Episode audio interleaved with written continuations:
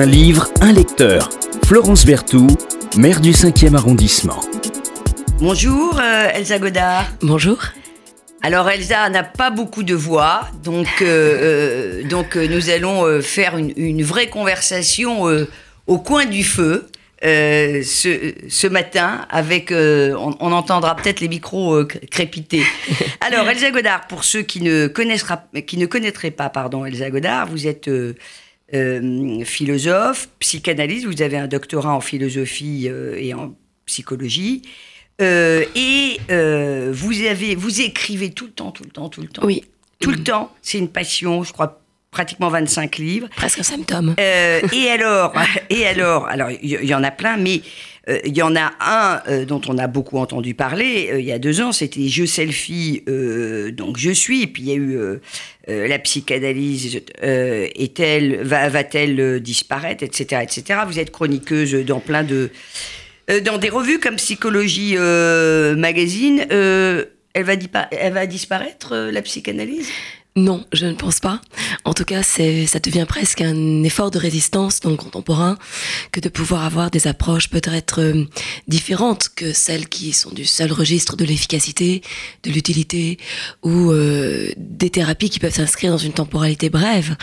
Et je pense que la psychanalyse, de ce point de vue-là, permet de défendre ce qu'il y a de plus unique et de plus irréductible chez un individu, chez un sujet.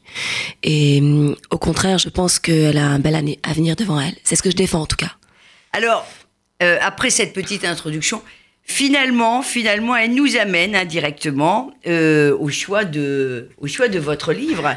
Alors moi, je connaissais pas. Je connais évidemment Simone Veil. Euh, Simone Veil, euh, non pas Simone Veil euh, la, la, panthéonisée, mais Simone Veil, la, philosophe et humaniste, même si l'autre était également humaniste. Et alors, c'est un petit opuscule dont j'avais pas entendu parler, qui s'appelle De l'attention, qui est préfacé d'ailleurs, une très bonne préface de, Jean Lacoste, à Omnia Post. Euh, et euh, l'attention, euh, nous dit la philosophe Simone Veil, c'est la clé de tout. Et puis on reviendra après sur, sur cette, cette dame exceptionnelle, au parcours incroyable. Oui. J'ai fait le choix de ce livre pour plusieurs raisons. Alors déjà, je, je, je, suis responsable d'une page de critique de livres dans psychologie depuis 15 euh, ans.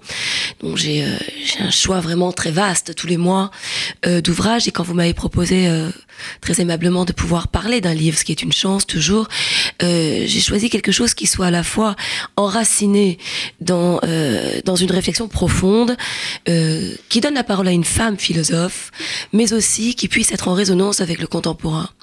Et euh, la question de l'attention peut être envisagée, même si Jean Lacoste ne, le mentionne pas de manière très très laconique dans son introduction, peut être envisagée sur des problématiques euh, qui peuvent aussi intéresser la psychanalyste que je suis. On parle aujourd'hui de déficit ou de trouble de l'attention euh, dans une société contemporaine qui pourrait en être d'une certaine manière responsable, voire causale. Oui, parce que Elsa Godard, l'attention, c'est un peu tout le contraire de notre monde moderne. La patience, l'attente, le temps long, on en a besoin? Oui, et je dirais même, elle n'emploie pas ce terme, Simone Veil, dans ce texte, mais c'est une disposition intérieure, en fait. C'est ça l'attention, c'est la capacité, dans ce qu'elle définit, hein, je parle pas de la tensionnalité psychique, euh, l'attention, c'est la disposition intérieure, c'est-à-dire la manière dont je vais me rassembler, dont je vais me saisir, dont je vais me rendre libre, disponible pour accueillir une réflexion, une pensée. Alors, euh, il y a un sous-titre euh, à euh, cet opuscule de l'attention de la philosophe Simone Veil, c'est Réflexion sur le bon usage des études scolaires en vue de l'amour de Dieu. Bon, c'était une euh, on peut dire une mystique. Oui. Et il y a le mot, euh, avant de vous titiller euh, sur En vue de l'amour de Dieu, je peux pas m'en passer quand même, mais il y a réflexion sur le bon usage des études scolaires. C'est un terme très pascalien, ça. Alors oui, puisque c'est ce que disait Jean Lacoste, hein, on retrouve ce terme dans un opuscule de Pascal. Mais indépendamment de ça, ce qui, ce qui m'a vraiment interpellé, c'était de de pouvoir mettre en parallèle ce petit texte de Simone Veil, qui est quand même, qui date maintenant de, qui date des années 40, euh, en résonance avec le contemporain et avec nos enfants et avec nos étudiants. Moi, ça fait maintenant 15 ans que j'enseigne à l'université. Et cette question de la disponibilité de l'esprit, se rendre disponible pour l'apprentissage, quel que soit l'échec ou la réussite, être capable d'être dans une temporalité différente qui n'est pas celle de l'efficacité, qui n'est pas celle de la réussite à tout prix, être capable d'envisager l'apprentissage différemment par le pied de l'attentionnalité, qui est presque chez Simone Veil une démarche métaphysique, euh, était quelque chose qui m'intéressait beaucoup parce que ça va à l'encontre de ce qu'on a tendance à transmettre aujourd'hui à mmh. nos enfants. Et alors, il y a une question euh, que, je me pose, qu'elle pose d'ailleurs euh, dans, dans, le livre indirectement, c'est est-ce que cette attention indispensable finalement pour on pourrait dire pour progresser vers une forme de sagesse, parce que finalement c'est ça qui se profile aussi euh, derrière, la capacité à s'ouvrir, à devenir euh, euh, plus intelligent, je ne sais pas ce que ça veut dire, mais en tout cas à, s'ouvrir, bon, à la fois mieux se connaître, à, mieux connaître les, autres. Est-ce que ça peut être donné à tous, en particulier ceux qui sont dans, dans, dans, le malheur, ceux qui vont être par leurs conditions de travail, par exemple, leurs conditions matérielles, et bien justement, euh, plus soumis à la nécessité euh, de, de, la matière, du travail. Euh, c'est exigeant l'attention? Je pense que c'est une pratique en fait. On pourrait presque le mettre dans ce, dans ce registre-là et qui s'adresse à tous. Ce n'est pas une pratique intellectuelle ce n'est pas une dimension qui est réservée seulement euh, soit à une élite, soit à des gens qui font des études, c'est une vraiment encore une fois, c'est se rendre disponible. À, vous parliez d'ouverture, le terme est, fort heureux. C'est se rendre disponible à la capacité de recevoir euh, une réflexion. C'est vraiment euh, un retour sur soi qui permet une attention à soi et, au monde surtout pour pouvoir mieux le comprendre et mieux l'accueillir. Alors Elsa Godard, ça donne quoi appliquer à l'école par exemple ou aux révisions que nous avons tous euh, essayer d'accompagner de, nos enfants ou euh, de nos filleuls, euh, ça donne quoi pour vous? Ça donne quoi pour le prof? Ça donne quoi pour la maman? Alors, je dirais qu'on va déjà commencer par les étudiants. Euh, les enfants, enfin tout le registre scolaire. Euh, déjà, ça permet de ne pas. Euh, d'ailleurs, elle le dit, Simone Veil, même si on est, on s'est, on s'est planté dans un devoir, on n'a pas réussi quelque chose, on n'a pas compris, on est en situation d'échec. Ben, on peut même passer une heure sans avancer sur un problème particulier. eh bien, on aura quand même avancé intérieurement. c'est ce qui nous permet. Il y a un terme qui est très important et je pense qu'il va rassembler tout ça et qui est aussi était la quête de Simone Veil. Hmm. Et je pense que toute sa vie peut être résumée à ce terme-là. C'est la question de la vérité. Bien sûr. Mais la vérité, elle peut être entendue en de différents registres. Pour une mystique, ça peut être la vérité en Dieu. La question... Pardonnez-moi, on va y revenir. Je, me permets de vous interrompre. Je voudrais vraiment qu'on. Les étudiants et les enfants. Je, vais, je, vais, je vais y venir. Laissez-moi juste finir sur ça parce que c'est important de, de remettre les. de redéfinir la question de la vérité. Donc je disais dans un terme euh, mystique, ça peut être la recherche de Dieu, la vérité en Dieu, comme Pascal, on le citait tout à l'heure, euh, peut l'évoquer. Pour Pascal, d'ailleurs, petite parenthèse, le cœur est ce qui permet de connaître la vérité de Dieu. Bon. Et dans ce texte-là aussi, in fine, c'est la question du salut qui se retrouve. Mais là n'est pas la question. Le deuxième sens de la vérité, c'est que Simone Veil est une philosophe. C'est là où je reviens au, registre scolaire. C'est une philosophe, c'est-à-dire que euh, tout philosophe qui a une vocation intérieure, euh, une disposition pour la pensée naturelle, si je puis dire, et ce qui était le cas de Simone Veil, est en quête de vérité? Mais le sens de la vérité, c'est un terme grec euh, qu'on retrouve et qui est un terme métaphysique, qui est la notion d'aletheia.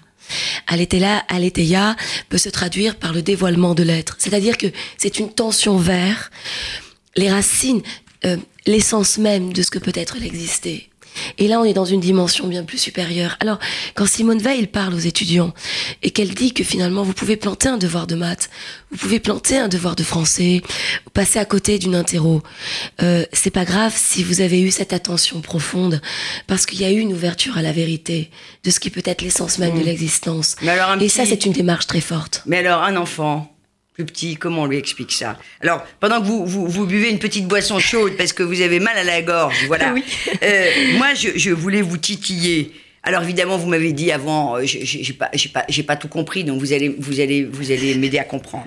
Page 88. Si on cherche avec une véritable attention la solution d'un problème de géométrie, et si au bout d'une heure, on n'est pas plus avancé qu'en commençant, on a néanmoins avancé durant chaque minute de cette heure dans une autre dimension plus mystérieuse. Bon, euh, dites donc, moi qui n'aimais pas beaucoup la géométrie, je ne sais pas si j'aurais beaucoup avancé. Euh, en cherchant sans doute dans des textes plus compliqués de Kant, sans doute, mais alors la géométrie, euh, j'aurais eu du mal à avancer, moi. Euh, c'est Justement, parlons de mathématiques. Vous savez que souvent, euh, la manière, la, pédagogie euh, est quelque chose de très important, notamment dans la transmission des mathématiques, parce qu'on a affaire souvent euh, pour des enfants qui développent des blocages. Ce que nous dit Simone Veil, c'est de dépasser la forme en fait. Mm. Et euh, l'avancement dont elle parle, et d'ailleurs elle aura une contradiction sur l'effort aussi qu'on peut mettre en parallèle hein, de cet extrait que vous avez, vous avez lu, euh, on n'aura pas avancé sur le problème de la forme géométrique en elle-même, du problème math mathématique concrètement parlant. Mais on aura avancé sur la capacité de le comprendre et la distance nécessaire qui nous permet d'appréhender une abstraction. Et euh, on aura avancé aussi dans la capacité de se ressaisir soi-même. On peut mettre en parallèle cette question-là avec celle de la confiance en soi. Ouais. Et euh, dans les mathématiques, souvent, euh, on a tendance à avoir une représentation du problème euh, qui nous semble indépassable. Mais il s'agit que d'une représentation. Et euh, force est d'admettre que euh, selon la manière dont les choses nous sont présentées ou expliquées, on peut les entendre et les comprendre différemment.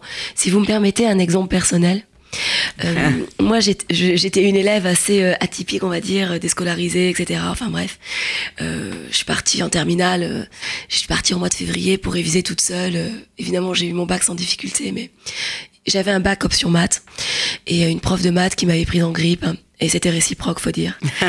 et euh, Ça arrive de temps en temps. Trois hein. semaines avant le bac, euh, j'ai pris des cours particuliers avec un jeune professeur absolument charmant. On n'avait que quelques années d'écart, ce qui était une motivation absolument personnelle, je dois dire. Et j'ai eu une- la même note en philo qu'au bac, c'est-à-dire une très bonne note. J'ai rattrapé le programme euh, en trois semaines, en fait. Oui, j'ai vécu ça avec une de mes filles en maths. C'est pas du tout de, des compétences personnelles, rien à voir, c'est juste la manière dont c'est transmis. Et là, Bien sûr. et là, vous voyez, on peut dire que parfois une heure de travail intense, avec disposition intérieure, avec attention, peut être plus efficace que 10 heures de travail d'incompréhension. Bien sûr. Et inversement, on peut perdre du temps, mais dans une capacité à avancer intérieurement, qui peut à un moment donné nous permettre, par la maturation intérieure, de mieux comprendre. Alors, le désir d'apprendre euh, ben, entraîne le désir d'apprendre et euh, aiguiser euh, l'attention.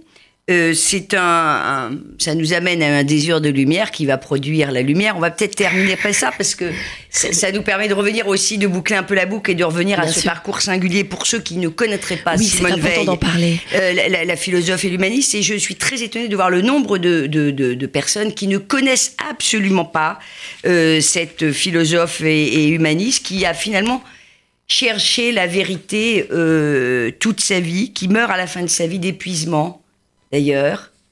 Alors, elle, elle est, elle est décédée le 24 août 42 ou ou 43 43. 43. Le 24 août, c'est le jour Dans un de ma- sanatorium. C'est le jour de ma naissance. Alors, c'était euh, c'est un coup du sort parce que euh, euh, Simone Veil a eu le goût et très tôt, hein, dès qu'elle a 5 ans, euh, elle se privait quand elle a compris le- les soldats de la Première Guerre mondiale, ils étaient dans une telle, ils étaient tellement démunis, elle décidait de plus manger de sucre. Bon, elle a eu le goût, on pourrait dire le goût du malheur. J'ai écrit un livre sur une femme qui m'a fascinée, que je mets souvent en parallèle avec Simone Veil, c'est Edith Stein. Et, euh, et euh, je, je milite. Est-ce que c'est le goût du oui le goût du malheur ou par empathie, je, je- par une empathie. compassion instinctive Par a fait empathie, j'emploie voilà. le terme d'Edith Stein à dessein, Voilà. Fühlung. c'est-à-dire quelque chose qui permet de pouvoir accompagner. Euh, J'aime bien le terme d'empathie parce que la compassion, comme, comme pathos, c'est souffrir avec. Oui, oui, oui. L'empathie, ça permet d'avoir la distance nécessaire qui nous permet d'accompagner cette l'autre. empathie et cette empathie avec en particulier les les plus désé- démunis, les, les déshérités, la dis, souffrance, etc. voilà. Alors le paradoxe veut que euh, elle est, elle a, elle a fui donc la deuxième guerre mondiale, elle est partie euh, aux États-Unis avec ses parents, etc. Mais elle est revenue, elle est revenue à Londres et elle est pas morte dans les camps de concentration comme d'autres mystiques, comme Ouais. Edith Stein, euh, comme d'autres. On est. Alors euh, je rappelle qu'elle était juive, agnostique, très critique, oui. euh, très critique sur la. Elle a refusé le baptême catholique. Mais- elle a eu cette révélation christique comme Edith Stein. Ouais. Euh, mais elle a refusé d'aller jusqu'au bout au baptême catholique.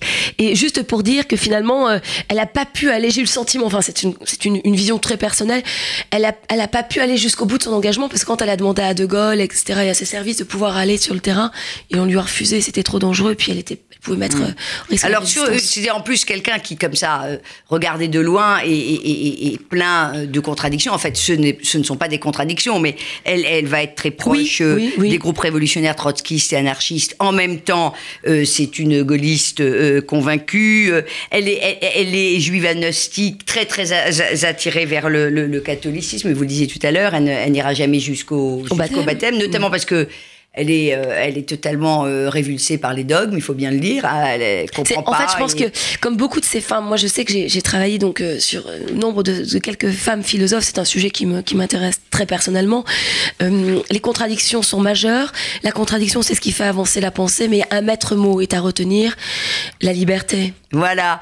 cette émission touche à sa fin. On aurait pu discuter encore une heure avec Elsa Godard, qui est toujours passionnée sur ce livre vraiment qui est passionnant aussi, ça je lis vite, mm. euh, c'est d'approche assez facile, de l'attention euh, de la philosophe euh, Simone Veil, qui a cherché avec un amour impérieux toute sa vie, la vérité, on va le dire comme oui, ça. exactement. Merci infiniment, Merci Elsa Godard.